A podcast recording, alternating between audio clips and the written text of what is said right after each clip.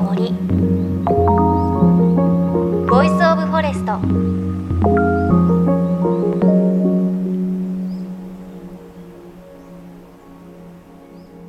おはようございます。高橋真理恵です。さあ秋も深まってくると秋の味覚美味しいものいっぱいありますね。皆さん何が好きですか？我が家はですねもうこの時期になるとこの番組で必ず話してるんですが柿が取れますあのお庭でね柿の木があるんですけれどあの去年はねたくさん取れたんですよ個数で言ったらもう100個ぐらい見えるとこだけでまだまだ残ってましたけど木には100個ぐらい取れたんですけど今年はねなりが悪いんですよ。なんかよくね、表裏とか言いますけど、去年が良かったから今年は裏なんですかね。なんか以前番組で植物の専門家の方にお話聞いた時は表裏あるよなんて言ってましたが、なんか我が家の木、そんなことない気して確かに去年は表でたくさん取れたけど、その2年ぐらい前は不作不作だった気がして、なんか木の気分なんじゃないかなとか思うんですけれど表裏って柿の木みんなで表裏みたいな感じなんですかね。それとも木ごとで違うのか。皆さんのところはどうですか？もしなんか柿の木情報あったら今年なりいいよとか教えてください。さあ JFN38 曲を結んでお送りします。命の森 Voice of Forest。今週は東日本大震災の教訓、そして学びを地域の森を通じて後世に伝える取り組みリポートします。場所は宮城県南三陸町です。震災から10年を経て東北各地に伝承館というものを完成していますが、この町では森を活用した伝承の動きがあります。そこに込められたメッセージお伝えしていきます。JFN38 曲をネットしてお送りします。命の森 Voice of Forest。今日も最後までお付き合いください。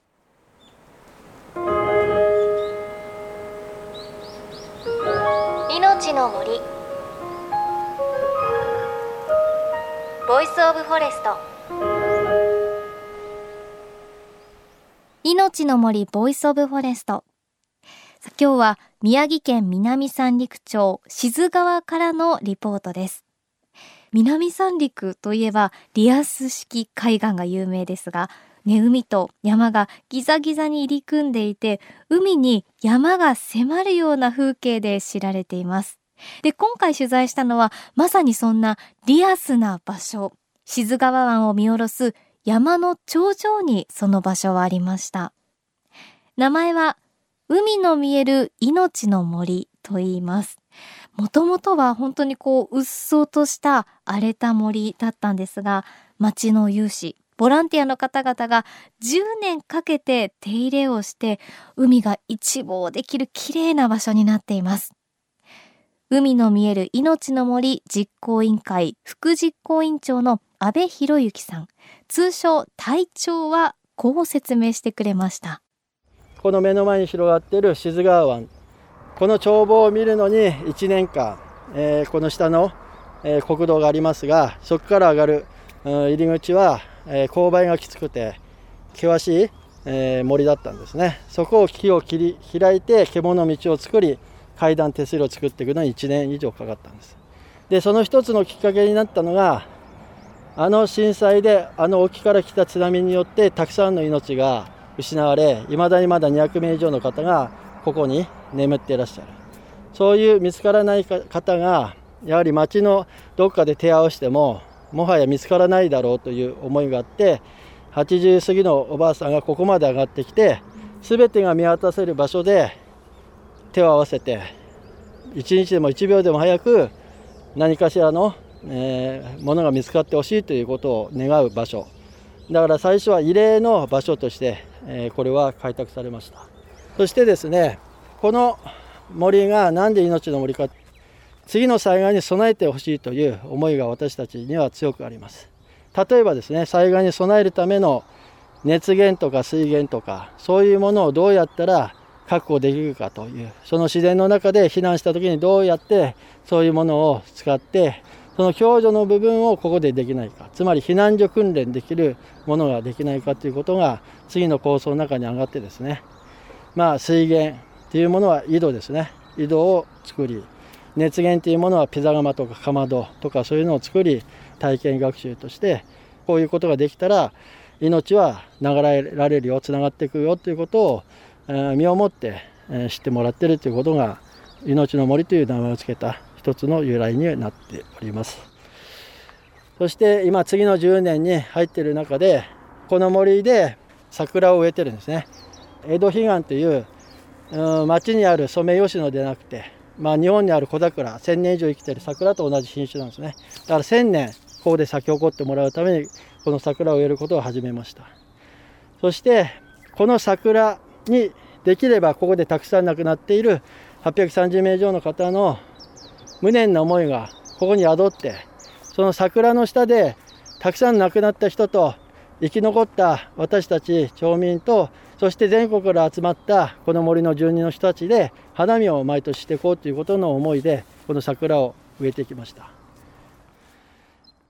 ということで海の見える命の森はこの場所だからこそできる防災減災伝承プログラムに活用されているんです。で今回私はそのプログラムの一部を体験させてもらったんですがその一つが熱源プログラムです。ね、じゃあ熱源プログラムのこれがピザ窯なんですがすごい立派なピザ窯ですね。窯だ。これも一から作ったんですね。そうです。一から全部作ったんで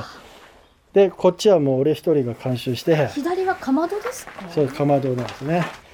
こっちの奥戸さんはかまどの別名。昔の人はその奥戸さんで全部米とか炊く時に何が大事かって言ったら木がものすごい大事な資源だったんですよ、はい、これが山に芝刈りの芝じゃないですか。この芝だけでご飯炊けるんですよ。バンバンその木を燃やして木の材を使って灰を出すんじゃなくて小さい火でそして少ない木でご飯が炊けるってことが昔は大事だったこれ以上太いのは絶対入れないです。手の指ぐらいの細さのもあれば。こんなものだけでずっとやってます、ね、だから小枝ちゃんが。まあボランティアに一番これの時に教えるのは皆さんもご存知はじめちょろちょろですよ。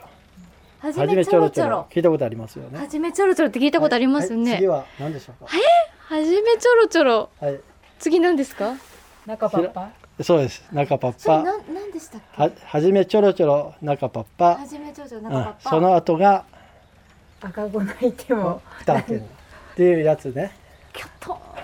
はじめちょろちょろ。で私たちの方でははじめちょろちょろ中パパじゃなくてはじめちょろちょろにちょろちょろ。はじめちょろちょろにちょろちょろ、うん、赤子泣いても二件な。赤子泣いてあ、うん、二件な。あ、うん、お米を炊くときに。そうそうそう。の火加減のことなるほど。だからはじめちょろちょろってこういう木をもう密接させて細い木でちょろちょろやろうって、やれってことなんですよ。でその2ちょろちょろぐらいになった時に初めて木蓋の周りに泡が吹き出し、この時に切り替える。そこから少し火力を強めて絶対蓋開けない。重しを乗っけて最後の赤子があの泣いても蓋開けるようになるんですよ。というタイミングまで30分ぐらい。ここでこれだけの熱でできるんだってことをみんな覚えてす。とすごいあのボーイスカートとか、キャンプ好きな子はもうみんな目から鱗って言って帰ってきます。そんな日だけで米炊けるんだって。みんな飯合炊飯に慣れちゃって飯合炊飯を。そうそう。バンバン軽く出してはい、ものすごい木とか炭を使うって。だから昔の奥戸さんっていう意味はそこだってことを知ってもらうってことです昔の人はそうやって芝も大事に。これも資源ものすごい大事な資源だったわけですよ。だからそれをいっぱい使わないでどうやれば効率よく少ない木で米が炊けるってやってったのがそれなんですよ。だから初めちょろちょろにちょろちょろができたんですよ。ということで災害でガスなどインフラが使えなくなった時少ない燃料でどうお米を炊くのか森の中での体験を通して学ぶことができました。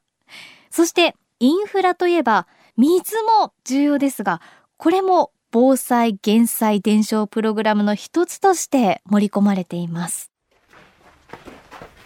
これ100メーター実は下のところからこの水道を押すと手掘りで全部やったんですよ。すごい。100メートル下。配管がですよ。でこれが4メートル地下から出てる地下水で冷たい水が出る。冷たい。これ地下浸透水ですだからでここを見てもらうと分かるけどここに沢があるんですよ。降った雨はここに絶対来るんですよ谷にね。で沢も来てるじゃないですか。だから下にある植生ってすごい育つんですよ。なんで、まあ、この沢をうんが実はビオトープで、まあ、いろんな生き物だからさっき言った鬼山のヤゴとかゲンゴロとかなんかいろいろこういるんですわ。だから今度これがキャンプ場なんです。えー、ここキャンプ場になるんですそうでかす。だからうん微細教育の学校にするキャンプ場です、いやーまあここまで。すごいですね。これを人の手でやったっていう。そう。だからそれを形にできることの達成感だったりそれが次の未来に残せるものだっていうことがやっぱり私たちは一番大事に。それを全国に来た時代を担う若人に持ち帰ってもらう。一緒に作っているっていうことを。だからやればできるっていうことはねすごく私自身は一番大事にしていることで。で言葉としては微細という言葉をあの防災でももう減災でもなく微細備える災害の、えーその言葉をそれは実は日常の中でやっていくことが大事だということをお導いていける防災教育ではなくて微細教育に持っていきたい。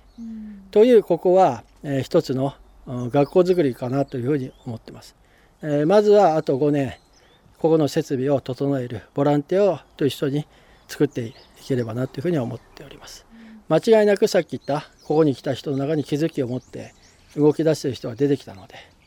この南三陸の力になりたいってみんな入り口は入ってくるけどでも出口はあこれはもう自分のことで自分の命を守る自分の地域家族を守ることにつながるんだというそこにつながっていくだから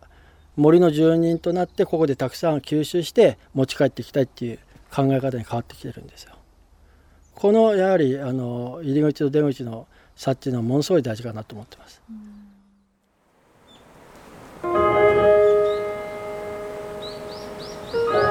命の森 Voice of Forest